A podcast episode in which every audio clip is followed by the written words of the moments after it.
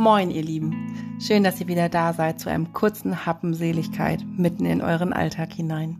Von und mit eurer Schwester Förster. Sie sitzt auf ihrem geblümten Sofa, auf dem, das man so gut zum Schlafen umbauen kann, wenn die Familie zusammenkommt. Schmal ist sie. Schon immer gewesen, so erzählen alle. Unglaublich schmal. Das hat auch mit der Magen-OP vor vielen Jahrzehnten zu tun, aber es passt auch zu ihrem Wesen. Bescheiden schaut sie mich an, vorsichtig, lächelnd verzieht sie ihr faltiges Gesicht mit den wachen blauen Augen. Ich spüre, dass es ihr ein bisschen unangenehm ist, dass sie über sich erzählen soll. Und dann tut sie es doch. Sie berichtet von den Eltern und ihren vielen Geschwistern dem Bruder, der im Krieg gefallen ist, und der Flucht aus Schlesien, und dann ein bisschen verschämt und verschmitzt von dem Becher Kälbchenmilch, den sie sich beim Bauern, bei dem sie untergekommen war, ab und zu stibitzt hat, um ein bisschen zuzulegen. Sie war Jahrgang 26. Wir haben an dem Tag geheiratet, an dem sie 90 geworden wäre. Meine eigene Oma wurde 1931 geboren, mein Opa 1928. Wenn die beiden überhaupt einmal von sich und von früher erzählten, hatte das oft den Zweck, uns Kindeskindern vor Augen zu führen, wie gut es uns geht und wie kostbar unsere Gegenwart ist, wie teuer erkauft, auf wie viel sie verzichtet hatten, damit es ihren Kindern und Enkeln mal besser ginge.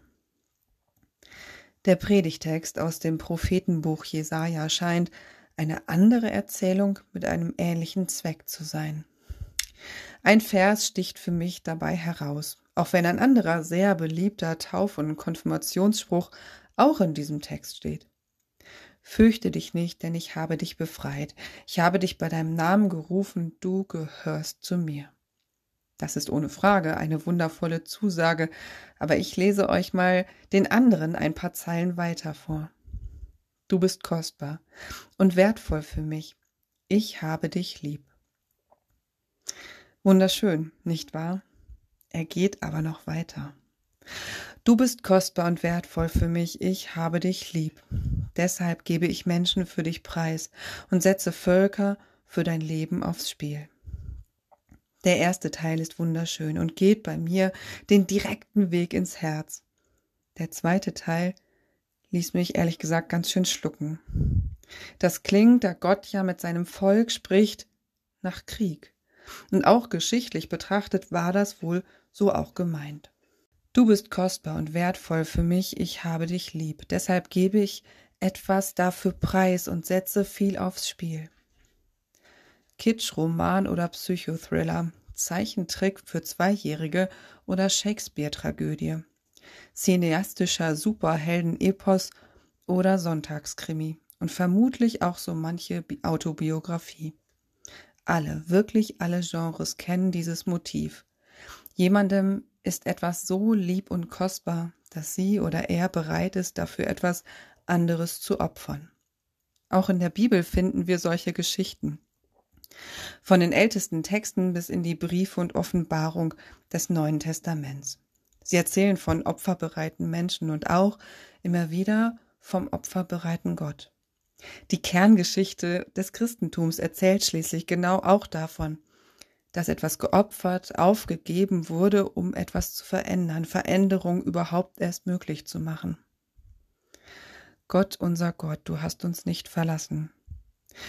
Falls es stimmt, was keineswegs eindeutig gesagt werden kann, dass dieser Text erst später für Menschen verfasst wurde, die schon wieder nach vielen Jahrzehnten fern der Heimat zurückgekehrt waren, wollte der Text wohl genau dies. Die Menschen sollten sich immer wieder daran erinnern lassen, dass Gott sich für sie entschieden hat und bereit war, dafür sogar andere Menschen, ganze Völker zu opfern, dem Krieg und der Zerstörung oder der Eroberung preiszugeben.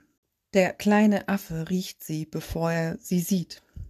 Eine heiß begehrte Kokosnuss. Und, welch Glück, sie ist kaputt. Ein schmaler Schlitz in der harten Schale lässt gerade genug Platz für seine geschickte Hand. So greift er hinein, fühlt das köstliche Fruchtfleisch und steckt fest, denn die gut gefüllte Faust passt nicht mehr durch den Schlitz. Wie einfach könnten wir uns lustig machen über das arme gefangene Tier. Du bist kostbar und wertvoll für mich, ich habe dich lieb. Deshalb gebe ich Menschen für dich preis und setze Völker aufs Spiel. Diese prophetischen Worte sprechen mit der Stimme Gottes, der vielleicht auch sagen könnte, ich stecke in einer leckeren Kokosnuss fest und ich könnte einfach die Hand in der Kokosnuss lassen, ihr hattet die Gefangenschaft in Babylon durchaus verdient. Naja, eure Großeltern wenigstens. Aber ich habe mein Herz weich gemacht und nun lasse ich los, um nicht mehr festzustecken, um etwas zu verändern. Darum gebe ich etwas auf, opfere ich etwas, was mir auch wichtig ist. Ich könnte stundenlang Monologe führen über alle und alles, die und das mir lieb und kostbar ist. Aber für was, das mir kostbar ist, bin ich bereit, das leckere Kokosnussfruchtfleisch loszulassen, um etwas zu verändern, um Veränderung überhaupt erst möglich zu machen. Gerade wir in der Kirche halten uns ja oft für die Guten. Aber wenn es konkret wird, dünnen sich Hilfs- und Opferbereitschaft manchmal schnell aus. Der Generation Z, die zwischen 2000 und 2006 Geborenen, wird oft überbordender Individualismus vorgeworfen. Aber es sind diese Menschen, die Schule bestreikt haben, um zu demonstrieren. Sie waren bereit, auf gute schulische Leistungen zu verzichten. Es sind diese Menschen, die sich festkleben, festnehmen und anklagen lassen, um Themen wichtig zu machen. In der Wahrnehmung des Volkes Israel war Gott bereit, für sie ganze Völker zu opfern. Ich bin noch nicht mal bereit, auf meinen Kaffee zu verzichten. Und du? Lass uns darüber nachdenken, das leckere Fruchtfleisch loszulassen. Dann wird sich etwas verändern. Amen. Wenn ihr mir auf meine Fragen antworten oder Feedback geben wollt, schreibt mir sehr gerne auf Instagram. Dort findet ihr mich als Schwester Förster. Wenn euch der Podcast gefällt, abonniert ihn und teilt ihn gerne mit Menschen, von denen ihr glaubt, dass es ihnen auch so gehen könnte. Ich danke euch. Alles Liebe. Eure Schwester Förster.